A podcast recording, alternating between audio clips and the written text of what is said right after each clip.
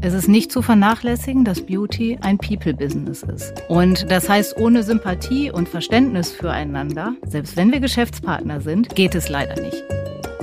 Ja, natürlich ist es immer so ein bisschen, dass man da auch die Leute erstmal in die Hand nehmen muss, erklären muss, wie funktioniert so ein großer Konzern wie Douglas und ein bisschen helfen muss. Ja, und das ist ja auch der Vorteil, wenn ich in diesem Pitch gewinne, dass man dann eben auch anders ans Händchen genommen wird, als wenn man jetzt einfach so über die Kanäle landet. Also zum Beispiel das ganze Thema ähm, Social Commerce, das wird uns wahnsinnig helfen, noch mehr auch in diese Creator-Richtung. Wir wollen uns ja ein bisschen weiterentwickeln zum TikTok der Beauty-Industrie. Ja, das heißt, bei uns sollen wirklich Influencer und auch Kunden ja, Content selber hochladen können und auch dann incentiviert werden, dass sie das machen. Herzlich willkommen zu meinem Podcast Beauty and Beyond mit Gesprächen über Schönheit, Unternehmertum und Wandel. Diese Folge ist eine ganz besondere, denn heute spreche ich mit meinen Gästen über das Herzstück einer Beauty-Plattform, nämlich das Sortiment und die Marken im Sortiment. Ich begrüße ganz herzlich meine Kolleginnen Vanessa Stützle, unsere Chief Digital Officer, und Isabel Hendrichs, Executive Vice President Assortment and Purchasing, also die Frau, die entscheidet, ob und in welcher Form man als Marke in das Sortiment der Nummer 1 Beauty-Plattform Europas kommt. Hallo liebe Vanessa, hallo liebe Isabel. Hallo, hallo liebe Tina. Tina. Isabel, viele Marken von Gründerinnen, Startups oder schon international erfolgreichen Marken aus anderen Regionen möchten gerne zu Douglas in das Sortiment oder auf dem Marktplatz. Und wir haben inzwischen über 160.000 Produkte. Wie entscheidest du oder wie entscheidet ihr eigentlich, was bei uns ins Sortiment aufgenommen wird, wann und wie? Also tatsächlich haben wir eine ganz klare Prioritätenliste oder auch Wunschliste an Marken, die wir natürlich gerne für unsere Plattform und für unser Sortiment gewinnen wollen. Aber es gibt auch alles andere Einflussfaktoren aus allen Richtungen, nämlich Marken, die wir täglich auf den Tisch bekommen, eine Vielzahl von neuen Konzepten und äh, Kontakte, die über alle möglichen Richtungen an uns herantreten, weil sie gerne mit uns ins Geschäft kommen wollen. Die Prioritäten und wie wir tatsächlich dann selektieren, ist für uns unterliegend einer starken Sortimentsstrategie. Wir überlegen uns also im Sinne des Customer Centric, was braucht unsere Kunden, was fehlt uns noch im Sortiment. Und natürlich wollen wir als wichtigste Beauty-Plattform Europas alles anbieten, was im Zusammenhang und was uns schöner macht. Also Tag und Nacht, alles anbieten, alles, was schöner macht. Aber welche Trends siehst du aktuell? Und welche Kategorien werden besonders nachgefragt? Und vielleicht auch im Hinblick mal auf die Nach-Corona-Zeit jetzt. Wie hat sich das da entwickelt? Also tatsächlich, die klaren Trends sind zu erkennen in Richtung äh, Skincare und damit meine ich im Konkreten auch die Selektion Hautpflege, aber auch Bodycare. Denn man merkt schon, dass unsere Kundin und auch, glaube ich, jede Frau und jeder Mann zu Hause mehr Wert auf sein eigenes Schönheitsbewusstsein legt und mehr Zeit hat auch darin zu investieren. Damit ist bei uns auch klar ablesbar, dass der Skincare-Share nach oben geht, wir also stärkeren Umsatz mit Skincare machen, gleichzeitig auch Haircare eine Wachstumskategorie ist bedingt natürlich durch die Schließung der Friseursalons, aber auch der Nailcare-Bereich, denn auch die Nagelstudios waren geschlossen. Also viele mussten zu Hause ausprobieren, wie es denn tatsächlich funktioniert. Und für mich mit einer der wichtigsten Kategorien der ganze Bereich Beauty, Food, Nutrition. Wie achte ich besser auf mich selber? Denn Schönheit kommt ja nun mal auch von innen. Ja, und wir haben ja alle genug Zeit gehabt, darüber zu Hause nachzudenken. Und ist es nicht auch so, wenn man morgens eine Videokonferenz anmacht äh, und man sieht sich erstmal groß alleine auf dem Screen, man sieht ja jede Falte ein bisschen besser als im Spiegel, der weiter weg ist. Hat das auch was damit zu tun, dass die Skincare-Kategorie so gewachsen ist? Absolut. Also ich glaube, es ist sogar der Tatsache geschuldet, dass man dadurch noch kritischer mit sich selbst ist. Und es ist auch kein Geheimnis, dass viele auch investiert haben in der Zeit in ihre persönliche Schönheit, also tatsächlich auch durch Unterspritzungen, durch Botox, um halt einen schnellen Effekt zu sehen. Parallel dazu sind sicherlich auch die Themen, die leider stagnierend waren, nämlich unsere Make-up-Kategorie. Trotzdem in puncto, wie gebe ich mir ein schnelles Fresh-Up vor der Kamera, schon auch relevante Topics gewesen. Also man sieht im Bereich Augen-Make-up zum Beispiel, dass es schon auch eine Wachstumskategorie für uns ist innerhalb von Make-up. Ja klar, die Augen sieht man ja auch oberhalb der Maske. Lipstick-Index, das war der Index aus der Finanzkrise. Ja. Hm. War nichts diesmal, ne? Nicht so relevant, nein. Äh, lässt sich auch ganz schwer, leider, weil ich habe ihn immer geliebt. Ich fand es immer eine, einen ganz tollen Hebel. Aber ja, meine Masken haben alle innen den ja. roten Abdruck. Genauso geht's mir auch. Sieht nicht so hygienisch aus, aber ich denke auch, es ist für das persönliche Wohlbefinden auch so, dass wenn man seine Beauty-Routine hat, dann hat sie sich vielleicht leicht verändert, aber ich glaube, essentiell ist es eher, sich persönlich wohlzufühlen. Und das gilt eben tatsächlich auch für das Lippenstifttragen. Und setzt du Trendscouts ein oder also das, was jetzt nicht schon irgendwo auf der Welt auf dem Markt ist oder gerade das, was vielleicht in einem entfernten Markt schon ist. Wie suchst du das? Wie findest du das? Also für uns ist super wichtig, dass wir ganz, ganz viele unterschiedliche Quellen anzapfen. Und ich glaube, die Relevanz ist dann auch, das für seinen Markt, in dem Fall für den europäischen Markt, neu zu interpretieren und auch teilweise einfach zu hinterfragen. Denn natürlich wissen wir, viele Trends kommen aus USA, aus Asien, aus Australien. Wir sind da sehr, sehr gut vernetzt und nutzen auch nicht nur persönliche Kontakte, sondern eben auch so unser gesamtes Netzwerk in Richtung Sourcing. Die internationalen Reisen fallen ja leider aus. Deshalb wird man, glaube ich, da auch experimentierfreudiger. Man geht auf digitale Marktforschungsplattformen und auch auf Panels, wo man sehr viel mitbekommt. Aber ich glaube, dadurch, dass wir so viele Sourcing-Möglichkeiten haben, ist es umso relevanter, die Kundenbedürfnisse in den Mittelpunkt zu stellen und das auch als Basis für die Entscheidung zu nutzen.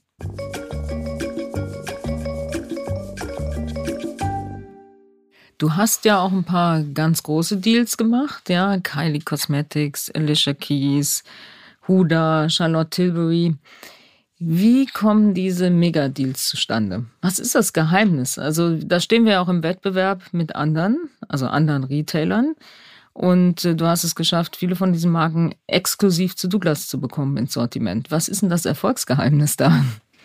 Tatsächlich glaube ich, dass es ganz wichtig ist, ein entsprechendes Standing in der Beauty-Branche zu haben und gleichzeitig auch das Vertrauen zu genießen. Es ist nicht zu vernachlässigen, dass Beauty ein People-Business ist.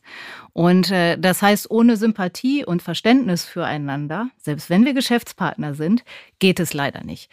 Das heißt, das Gegenüber muss tatsächlich auch sich respektiert fühlen und sich akzeptiert fühlen. Und gerade bei diesen großen Deals ist das tatsächlich viel, viel relevanter, als man glaubt. Natürlich müssen wir die betriebswirtschaftlichen KPIs auch noch äh, im Hinterkopf behalten. Aber es gibt kein Schema F. Es geht um wirklich das gute Fingerspitzengefühl und ähm, ja, ich sag mal, den richtigen Riecher zu haben. Man hat ein bisschen das Gefühl, der Trend geht so zu diesen Personality Brands. Also eben ja schon erwähnt, die großen Celebrities wie Kylie, Alicia. Es gibt aber auch Deutsche. Viktoria Swarovski kommt jetzt mit einer Gesichtspflegemarke. Ja.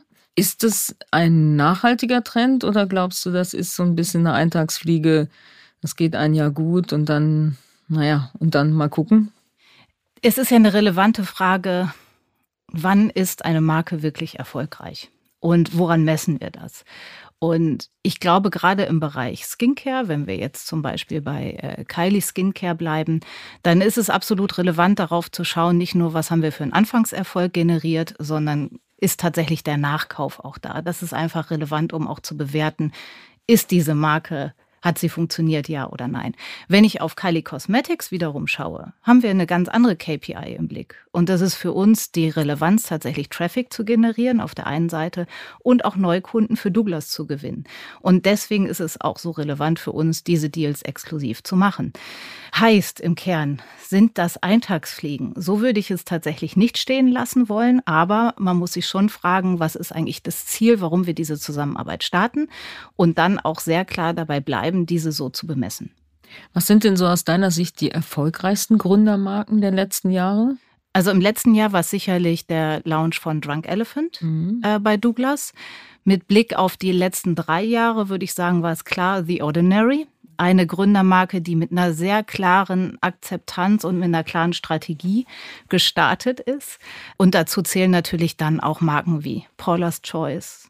Ganz tolles Konzept und auch äh, sehr strukturiert von der Gründerin, von der Vorgehensweise, aber auch Augustinus Bader oder Barbara Sturm. It Cosmetics sicherlich auch. Ne? Absolut. It Cosmetics nochmal auch von einem Aspekt und äh, einer Perspektive, ein Vorher-Nachher zu kreieren innerhalb von ein paar Sekunden und damit natürlich mit einem Effektprodukt, mit dem sie gestartet ist und in den Markt gegangen ist, was vor der Kamera hervorragend funktioniert und wo ich natürlich auch eine schnelle Überzeugung habe. Wie lange gibst du den Marken Zeit, bis sie sich bewährt haben? Und wann muss man dann auch mal sagen, mm, es läuft nicht so gut, wir müssen korrigieren? Und die zweite Frage, die ich habe, auch an dich, Vanessa, was ist eigentlich besser? Erst online zu starten und sich ein bisschen warm zu laufen und dann stationär oder beides zusammen oder mal nur stationär? Also wie, wie kalibriert man das? Also zu deiner ersten Frage, Tina, ich glaube, es kommt sehr stark auf die Kategorie drauf an. Also wenn du jetzt einen Duft lancierst, dann muss dieser vom Launch-Zeitraum überzeugen. Das, es wird nachher sehr, sehr schwierig, ja, wenn der Start nicht geklappt hat, diesen Duft dann noch relevant zu machen am Markt. Im Skincare-Bereich brauchst du eindeutig den längeren Atem. Also relevant ist dann eben, wie ich gerade sagte, nicht nur Erstkauf, sondern vor allen Dingen Wiederkaufsquote, aber auch Ratings logischerweise. Und wir achten besonders darauf, dass dann ein Hero-Produkt sich auch etabliert, denn das trägt dann auch die Marke. Also rein von der betriebswirtschaftlichen Perspektive muss das ein Top-Produkt sein, was dann halt tatsächlich auch auf lange Sicht uns den Umsatz garantiert. Und naja, das sind dann tatsächlich die ersten zwölf Monate, die relevant sind. Mhm, und stationär ist natürlich noch mal härter, weil der Platz begrenzt ist. Im Online-Bereich, Vanessa, kannst du ja erstmal alles listen und dann gucken. Ne? Das ist total richtig und das haben wir auch gemacht in den letzten zwei Jahren. Isabel hat ja ein bisschen über die eigene Listung des Sortiments gesprochen und Tina, du zielst natürlich auf den Marktplatz ab. Ja, und von den 160.000 SKUs stellt der Marktplatz 110.000 SKUs und da sieht man auch so ein bisschen den Unterschied zwischen den beiden Sortimentsbereichen. Während Isabel mal sehr stark auf der Suche nach Hero-Marken ist, die sie in beiden Kanälen platziert, sind wir bei dem Marktplatz sehr stark darauf fokussiert, den Longtail zu generieren und vor allem natürlich auch Marken zu akquirieren, die andere Player nicht haben, denn wir sind ja die einzige Plattform in Europa, die ein selektives Partnerprogramm, also einen geschlossenen Marktplatz vorweisen können. Und aus dem Grunde haben wir natürlich diese Strategie und ähm, versuchen möglichst viele Marken, die sonst auch nicht bei einem Player wie Douglas ähm, wären, zu akquirieren. Beispiele sind vertikale Marken. Sehr, sehr viele vertikale Marken können sonst gar nicht bei einem Händler ähm, platziert werden. Und das ermöglicht das Partnerprogramm natürlich. Ich erkläre es nochmal ganz kurz. Die Partner platzieren ihre Produkte bei uns auf der Plattform und Douglas verkauft diese Produkte an den Endkunden. Wir sind also wirklich der Verkäufer der Produkte. Und das ist so wichtig, weil es deshalb in line mit unserer selektiven Distributionsstrategie ist. Das heißt, der Warenbestand gehört nach wie vor unseren Partnern, während bei der eigenen Listung der Warenbestand Douglas gehört. Und derzeit ist es so, dass unsere Partner ähm, den Versand, also die das Fulfillment für diese Produkte an den Endkunden übernehmen. Das ist der Riesenunterschied neben dem Warenbestand. Ja, weil bei unseren eigenen Produkten übernimmt Douglas das Fulfillment. Aber, jetzt kommt das große Aber, denn im September starten wir auch Fulfillment bei Douglas. Eine Initiative, an der wir gearbeitet haben. Wir wollen natürlich gerade unseren Partnern, mit denen wir sehr intensiv zusammenarbeiten, die Möglichkeit eröffnen, dass sie bei uns auch sozusagen unsere Logistik-Services in Anspruch nehmen können.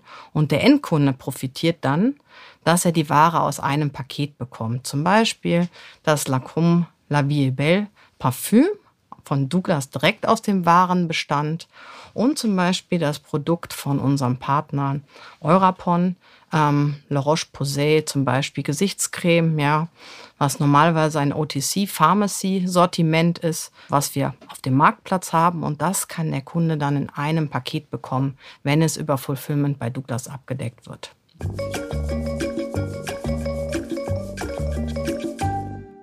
Eine Beobachtung habe ich, dass einige der Startup-Marken glauben, jetzt bin ich bei Douglas gelistet und dann war's das. Dann wird das automatisch ein Erfolg, weil so groß wie Douglas ist, dann bin ich eigentlich in the game. Ist das nicht ein Trugschluss? Sagen wir so, es gibt ganz klare Learnings dabei. Und ich glaube, es ist das eine, sich darauf zu verlassen. Jetzt bin ich bei Douglas und habe den großen Deal gelandet.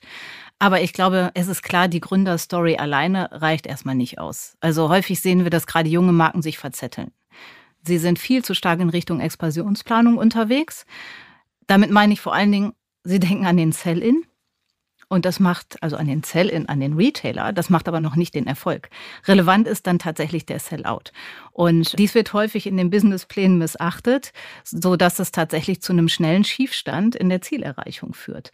Das ist, glaube ich, das erste große Learning. Das zweite Learning ist aus meiner Sicht das zu geringe Startkapital, um tatsächlich in Brand Awareness zu investieren.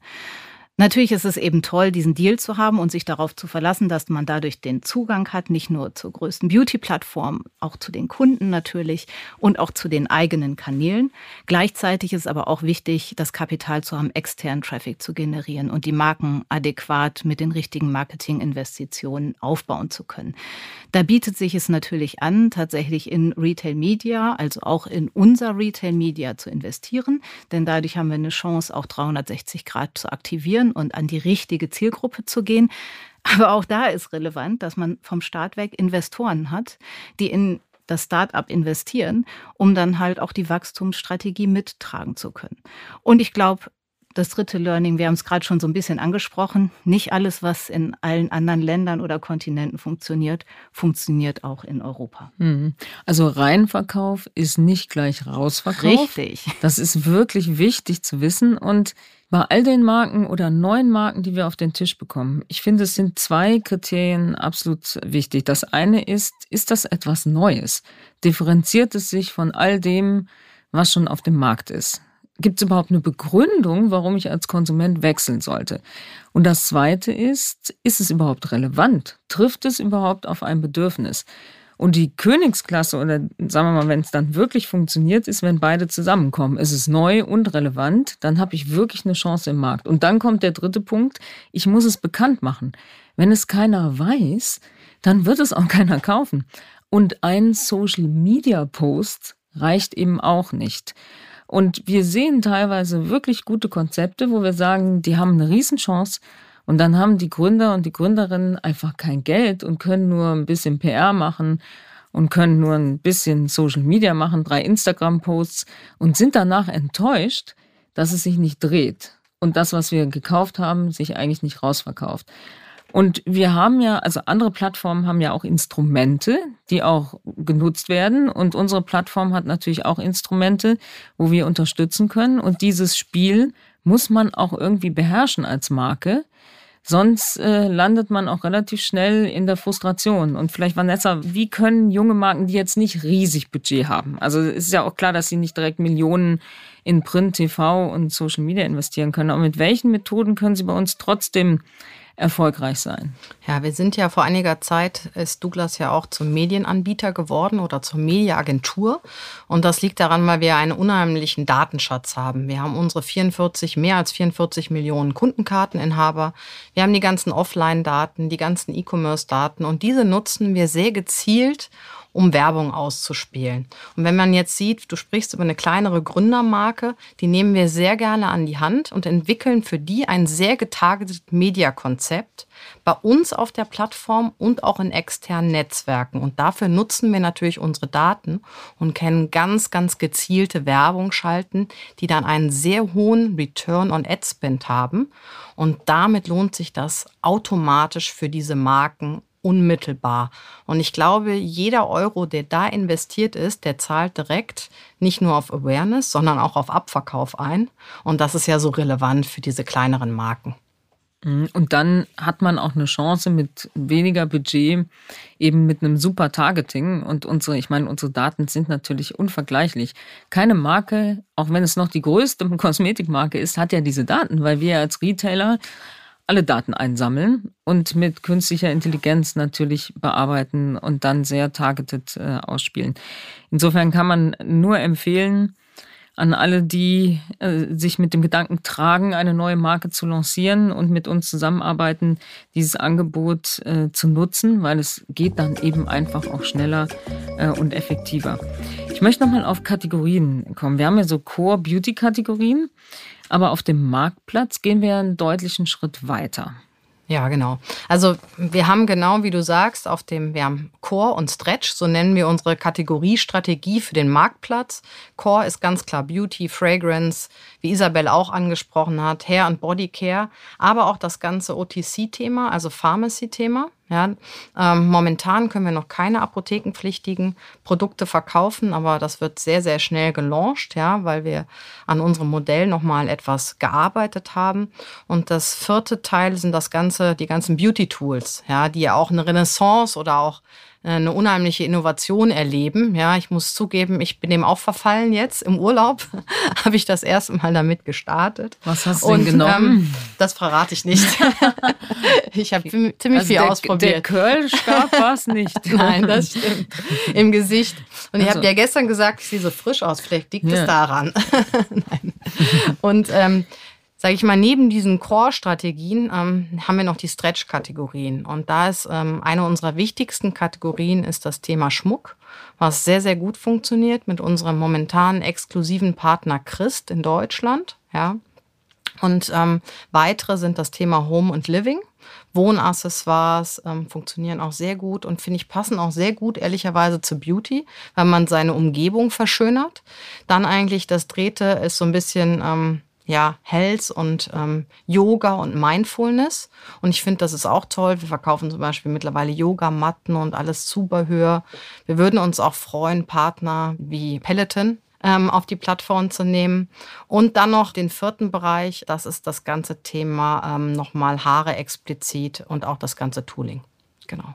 Mhm. Ich möchte nochmal auf ähm, Apothekenkosmetik kommen. Ich bin ja der Meinung, dass Schönheit und Gesundheit zusammenwachsen.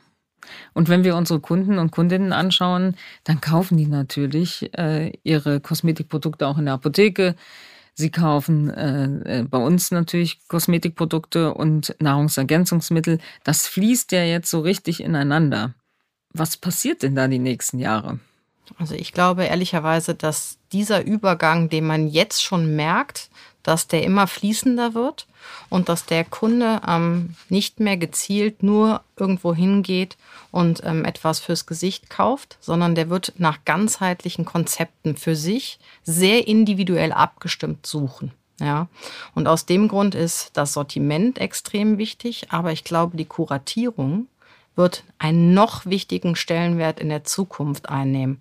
Und ich glaube, da hilft uns ja natürlich wieder unser Datenschatz, aber auch, dass wir sehr stark daran arbeiten, ähm, diese Kuratierung nicht nur selber über unser Machine Learning zur Verfügung zu stellen, sondern dass wir auch unsere besten Kunden da einbeziehen und natürlich auch Influencer. Und könnte es, ich meine, das E-Rezept wird kommen, keiner weiß jetzt genau wann. Aber könntest du dir vorstellen, dass es aus Kundenperspektive total angenehm wäre, seine Kosmetik und sein Aspirin beim gleichen Händler zu kaufen? Also ich glaube, ähm, Aspirin oder Paracetamol mhm. ähm, ist ja nicht rezeptpflichtig. Mhm. Ich glaube, das wird absolut Usus, dass man das zusammen kauft ja, mhm. und auch ähm, Nahrungsergänzungsmittel, Orthomol und so weiter, diese ganzen Dinge, ja, ähm, immer abgestimmt auf die jeweilige Jahreszeit, Gesichtspflege, Vitamine, aber auch vielleicht die dazugehörige Arznei. Also ich stimme das schon sehr jahreszeitlich ehrlicherweise ab. Ich glaube, das wird total klar. Bei den Rezeptpflichtigen muss man einfach gucken, was die Gesetze in der Zukunft ähm, vorschreiben, ob das wirklich sinnvoll ist, das zu kombinieren. Aus Konsumentensicht würde ich sagen, ja, hm. eindeutig. Ja, klar. Hm? Würde ja. man noch gerne, oder? Absolut. One-Stop-Shopping. Also, ich würde, ich, ich meine, wäre, andere haben es ja vorgemacht, ja. Ich würde nur noch bei uns einkaufen dann. ja, weil eben Gesundheit und Schönheit, das sind, das ist wie zwei Seiten einer Medaille. Insofern die Douglas Apotheke, nicht heute, aber vielleicht in, in Zukunft, ja. Genau. Wir sind gespannt, was ja. der Gesetzgeber davor hat. Und wir sind gespannt, was Isabel und Vanessa äh, daraus machen, ja. Ja.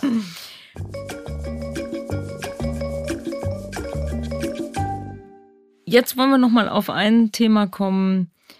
Jetzt höre ich vielleicht diesen Podcast und ich habe gerade gegründet, ich habe eine Marke oder ich sitze in den USA oder in England oder in Korea und habe davon erzählt bekommen, dass es diesen Podcast hier gab und denk so, oh, ich würde gerne zu Douglas, ich würde gerne mit den Damen sprechen, ich würde gerne zu Douglas ins Sortiment. Wir haben natürlich auch Herren, wir haben nicht nur Damen.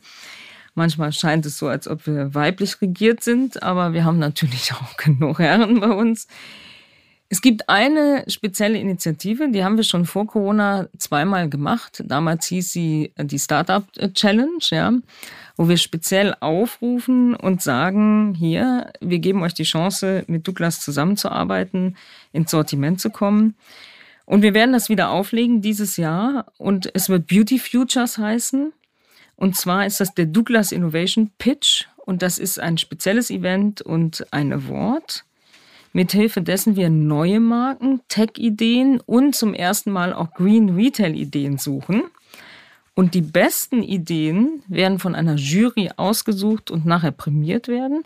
Und die bekommen sozusagen so eine Art Shortcut zu Douglas und auch richtige Top-Management-Attention. Und wir haben drei Kategorien äh, in, diesen, in diesem Pitch untergebracht. Das eine sind richtige Marken und Beauty Products. Und Isabel, in welchen Produktkategorien können sich Startups und Entrepreneure, aber eben auch internationale Marken, die nach Europa wollen, bewerben? Was sind das für Kategorien?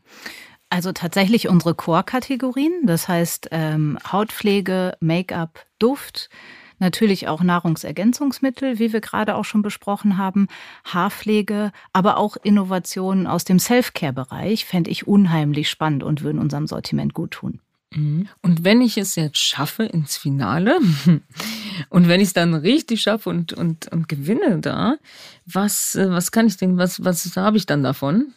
Also tatsächlich als allererstes mal, wie du es so schön beschrieben hast, den Shortcut. Ja, mhm. das heißt, wenn die Regularien alle erfüllt sind, äh, denn auch da, wenn wir jetzt über Marken aus USA sprechen oder sonst aus Übersee, wir müssen natürlich darauf achten, dass die Kosmetikverordnung und die Richtlinien eingehalten sind und das Produkt tatsächlich auch auf dem europäischen Markt eingeführt werden kann. Aber wir nehmen mal an, diese Bedingungen sind alle geprüft und erfüllt. Dann lancieren wir dieses Produkt im Sortiment. Und dann heißt es tatsächlich auch für diese Marke ein exklusiv Tarifvertrag mit Douglas zu haben und damit auch ähm, ja, die Chance auf ein äh, erfolgreiches gemeinsames Business. Die erste Startup Challenge damals, ähm, da hat ja gewonnen Bears with Benefit. Ja. Erzähl mal so ein bisschen, wie das war und was dann passierte danach.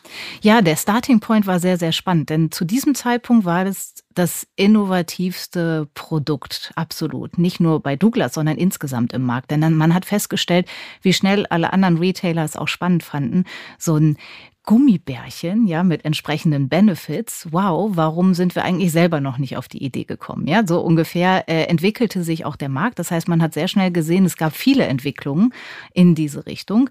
Und Bear Swiss Benefit startete mit Douglas in einem Exklusivvertrag. Äh, das bedeutet, wir haben diese Marke sehr stark in die Volldistribution gebracht. Wir haben auch sehr stark online dieses Produkt promotet und auch ja, den Unterschied, nämlich convenient, convenient Nahrungsergänzung Ergänzung zu sich zu nehmen. Und dann wurden ganz schnell andere Retailer aufmerksam. Und selbstverständlich verbauen wir dann auch nicht den Weg, sondern in dem Fall ist es dann so gelaufen, dass auch andere diese Marke mit ins Sortiment aufnehmen konnten. Und so steht Bears with Benefit heute in sehr vielen sowohl Drogeriemärkten als auch in Teleshopping-Sendern als auch bei Douglas. Man kann schon sagen, die beiden Gründerinnen, die ja eigentlich einen anderen Beruf hatten, ja. die das nebenbei gemacht haben, in, in München ja ansässig, die haben da schon echt ein großes Ding gedreht. Und äh, das ist, finde ich, mit eines der äh, erfolgreichsten deutschen äh, Kosmetik-Startups. Oder Nahrungsergänzungsmittel-Startups, ja. In dieser Kategorie mhm. auf jeden Fall, ja. Mhm. ja. Und mhm. was sie sicherlich auch richtig gemacht haben, ist, dass sie vom Start weg auch äh, sich Gedanken gemacht haben, warum funktioniert dieses Konzept und was ist unsere Zielgruppe. Das war sehr gut abgestimmt. Aber ich muss auch sagen, äh, sie haben auch die Preispositionierung richtig vorgenommen. Denn tatsächlich hilft es auch nicht, wenn man dann mit einem besonders scharfen UVP in den Markt einsteigt und dann funktioniert es leider mit der Marge am Ende alles nicht. Also das haben sie schon gut betriebswirtschaftlich durchdacht. Und die Zusammenarbeit war auch gut. Ja, natürlich ja. ist es immer so ein bisschen, dass man da auch äh, die Leute erstmal in die mhm. Hand nehmen muss, erklären muss, wie funktioniert so ein großer Konzern wie Douglas und äh, ein bisschen helfen muss. Aber mhm. äh, insgesamt muss ich auch sagen, war es eine sehr mhm. gute Zusammenarbeit, ja. Ja, und das ist ja auch der Vorteil, wenn ich in diesem Pitch gewinne, dass man dann eben auch anders ans Händchen genommen wird, als wenn man jetzt einfach so über äh, die Kanäle landet. Wir haben eine zweite Kategorie, das ist die Tech-Kategorie. Was verbirgt sich dahinter? Ist ja auch nicht so ganz einfach, ne? weil wir sind da ja ziemlich führend. da jetzt was uns zu liefern? Ja, also erstmal ist Tech für uns natürlich super wichtig, weil Tech ist der absolute Enabler für unsere Plattform und damit auch Digital First Strategie. Ähm, wir haben jetzt ja schon zwei ähm, Forward Beauty ähm, Challenges gehabt und ich muss sagen, die waren sehr erfolgreich, nicht nur aus Produktsicht, sondern auch aus Tech-Sicht. Denn wir haben ähm, damals zum Beispiel ähm, Skin Match ähm, in der zweiten Challenge, der war der, der Sieger aus meiner Sicht. Und die haben wir immer noch ähm, dabei und nutzen die zur Produktdatenanreicherung. Also sehr, sehr gut und hilft uns total, uns ähm, ja in der Produktdatenvielfalt ähm, von unserer Konkurrenz abzusetzen. Und ansonsten muss man sagen, braucht man natürlich immer wieder für neue innovative Ideen zusätzliche Tech-Firmen, ja, die man mit ähm, ja, innovativen ähm, Lösungsansätzen integriert, ja, in unsere Gesamtplattform. Also das ist, das ist schon wichtig, weil wir können ja nicht alles selber entwickeln, sondern wir suchen immer nach starken Partnern. Und ein Partner, den wir zum Beispiel nicht über die Challenge gefunden haben, aber generell ist LiveBuy. Mit dem machen, machen wir unser Social Commerce ja, ähm, Thema, also Live-Shopping. Wir haben ja einen Live-Shopping-Stream, bei dem der findet zwei bis dreimal die Woche statt, wirklich international und wird in der jungen Zielgruppe unglaublich gut angenommen. Und LiveBuy macht dieses Livestreaming, ganz einfach, weil die schon die Technologie hatten. Und ähm, wir nutzen jetzt Livebuy auch sehr stark, um noch ein bisschen auch in diese Creator-Richtung zu gehen. Ja. Das ist auch eine erfolgreiche Gründung, Livebuy. Sehr, ne? sehr erfolgreich, mhm. ja. Mhm. Und ähm, muss ich sagen, sind auch tolle, tolle Gründer. Ähm, wir arbeiten ja sehr eng mit ihnen zusammen und genau sowas würden wir dann auch versuchen, im Rahmen der, der Challenge zu finden, ähm, die uns dann in verschiedenen Bereichen weiterbringen. Und ähm, ja, Vielleicht kann ich ein bisschen was dazu sagen, an welchen Bereichen wir gerade arbeiten, weil ich würde mich natürlich freuen, wenn es hier wirklich absolute Treffer gibt, ja, die uns total weiterhelfen. Also zum Beispiel das ganze Thema ähm, Social Commerce. Das wird uns wahnsinnig helfen, noch mehr auch in diese Creator-Richtung. Wir wollen uns ja ein bisschen weiterentwickeln zum TikTok der Beauty-Industrie. Ja, das heißt, bei uns sollen wirklich Influencer und auch Kunden ja Content selber hochladen können und auch dann incentiviert werden, dass sie das machen. Also vielleicht gibt es da schon die ein oder anderen Einsätze von potenziellen Unternehmen. Und dann ähm, auch in dem ganzen Bereich After Sales äh, Experience. Ja, das ist ein Bereich, da würde ich sagen, da haben wir noch sehr viel Potenzial. Das haben wir noch nicht so vorangetrieben, weil wir halt so viele Themen hatten. Da haben wir immer gesagt, okay, wir versuchen uns erstmal darauf zu fokussieren, ähm, dass der Sale stattfindet. Aber ich glaube, jetzt haben wir eine Größe erreicht, ja, dass wir sehen müssen, dass auch diese After Sales wirklich die Experience exzellent ist und von den Kunden auch entsprechend bewertet werden kann. Warum haben wir denn, Tina, die Green Retail als weitere Kategorie ins Leben gerufen? Das würde mich tatsächlich jetzt mal interessieren. Ja, wir haben diese weitere Kategorie, weil sie fußt natürlich auf einem Megatrend, über den haben wir vorhin im Sortiment noch gar nicht gesprochen, nämlich Nachhaltigkeit, Clean Beauty, Natur. Und wenn wir das Feld ein bisschen weiter fassen, dann könnte man dazu einige andere Aspekte addieren, nämlich in Green Retail. Da wollen wir auch sprechen über das ganze Thema Nachhaltigkeit, wie wir auch eine Ladengestaltung nachhaltiger machen können. Wie sieht denn die zukünftige nachhaltige, das nachhaltige Design einer Filiale aus? Wie können wir unsere Lieferkette optimieren zum Thema Nachhaltigkeit? Wie können wir unseren CO2-Footprint reduzieren? Und ich glaube, auf diesem Gebiet gibt es unheimlich viel Input, den wir generieren können. Und da können sehr spannende Projekte daraus entstehen, weil wir gerade dabei sind, unsere Nachhaltigkeitsstrategie einmal äh, neu zu formulieren und auch zu zementieren. Das ist ein sehr spannendes Thema. Übrigens, wir suchen auch gerade den Manager und die Managerin für das Thema ESG, also Nachhaltigkeit, aber auch Social Responsibility und Good Governance. Ähm, ich glaube, in einigen Aspekten sind wir sehr führend, aber wir wollen es einfach mal holistischer äh, fassen. Und da ist diese Kategorie, glaube ich, eine ganz spannende. Damit haben wir auch noch keine Erfahrung. Und ich bin wirklich, ja, ich warte mit Freude hier auf den Input und daran anschließend vielleicht auch, wen haben wir in die Jury genommen? Wer kann das eigentlich gut beurteilen mhm. aus diesen drei Kategorien? Weil wir brauchen zum einen Digitalkompetenz, wir brauchen Markenkompetenz, ähm, wir brauchen Investorenkompetenz, weil Natürlich wäre das auch eine gute Plattform, neue Marken, neue Tech-Startups direkt mit entsprechenden Venture Capitalists zu vernetzen. Deswegen, wir haben in der Jury als Business Angel Beate Fastrich, ehemalige Deutschland-Geschäftsführerin von Estee Lauder, also eine richtige Beauty-Expertin. Wir haben eine Digitalexpertin und Selbstgründerin mit Professor Miriam Meckel. Wir haben diesmal Christian Miele dabei, Präsident des Startup-Verbandes und selber Venture Capitalist mit einem riesen Netzwerk dahinter. Und wir haben andere spannende Gründerinnen äh, aus der Berliner Szene, ähm, die, die ich jetzt noch nicht sagen äh, darf, ja. Aber ich denke, und wir haben natürlich intern, wir haben euch in der Jury, wir haben Susanne Cornelius, äh, unsere CMO in der Jury. Also ich glaube, wir sind sehr, sehr gut bestückt und das wird für alle, die teilnehmen, glaube ich, auch ein richtig tolles Event vor dieser Jury dann im Finale zu präsentieren und auch zu diskutieren. Bewerben kann man sich bis zum 26. September. Also wir sind wohl dran. Und äh, das Ganze auf der Website douglasbeautyfutures.com. Äh, da steht alles, was man einreichen muss, was man uploaden muss, wie das funktioniert. Und dann gibt es die Festlegung der Shortlist, nämlich sechs Kandidaten pro Kategorie. Es wird auch ein Mitarbeitervoting äh, von Seiten Douglas geben, weil wir finden, wir haben so viel Kompetenz im Haus. Äh, das wollen wir repräsentativ gestalten und unsere eigenen Teams fragen, was sie eigentlich glauben, was aus der Longlist in die Shortlist sollte. Und dann haben wir auf der Final List äh, drei Kandidaten pro Kategorie, die dann entsprechend im Live- oder Hybrid-Event, je nach Corona-Lage, dann bei uns in Düsseldorf ähm, präsentieren. Und dann freuen wir uns auf einen ganz tollen Tag und einen schönen Abend. Und ähm, der Finaltag ist dann am 12. November diesen Jahres, äh, wo die Kandidaten, die Finalisten dann pitchen. Und dann haben wir, glaube ich, viel zu diskutieren und auszutauschen. Und ich glaube, in, im, im Vergleich zu vor drei Jahren hat sich die Szene, die Startup-Szene so entwickelt, auch gerade im Kosmetikbereich. Es gibt so viele Beispiele, auch gerade in, in Deutschland, die auf den Markt gekommen sind, dass es sicherlich äh, sehr, sehr fruchtbar sein wird. Und wir sind sehr gespannt, was nachher, ja, was nachher bei uns äh, wirklich ähm, exekutiert wird und ins Sortiment kommt.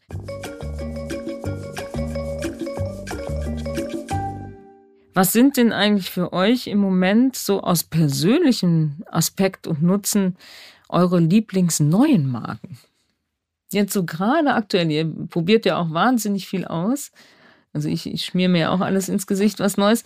Was ist so gerade die neuen Sachen, die so seit einem halben Jahr, ein Jahr im Markt sind? Was ist so dein Lieblingsprodukt? Also tatsächlich muss ich sagen, äh, es gibt so ein paar Sleeping Heroes auch für mich, mhm. die ich mhm. wieder entdeckt habe. Ja, Dr. Dennis Gross zum Beispiel mhm. oder auch das You Beauty Serum mhm. ist eins, ähm, was ich wirklich fantastisch finde. Das ist jetzt wiederum relativ, äh, ja, schon, schon auch länger als ein Jahr im Markt, aber kommt jetzt auch bald zu Douglas. Also ich bin dann doch derjenige, der sehr stark in Richtung äh, der Skincare-Kategorien aktuell Lieblinge hat. Darüber hinaus gibt es aber für mich auch den Bereich Home Fragrances und äh, gerade auch äh, das Thema Duftkerzen, was ich sehr spannend finde, wo es ganz tolle neue Konzepte auch gibt, die wir auch äh, in Zukunft bei Douglas bald sehen werden. Und ja, weil du es gerade erwähnt hast, natürlich wenden wir uns hier an ein deutsches Publikum, aber wir rufen natürlich auch international auf. Denn äh, für uns ist ganz wichtig, im letzten Jahr, glaube ich, war es so, wir hatten sogar bis Australien Bewerber dabei. Das war ganz, ganz spannend. Und äh, da sieht man jetzt vielleicht nicht unbedingt vom Start weg das, was wir auch kurzfristig ins Sortiment einführen können, aber auch neue Ideen, die sie vielleicht etwas länger dauern, sind uns natürlich sehr willkommen. Mhm.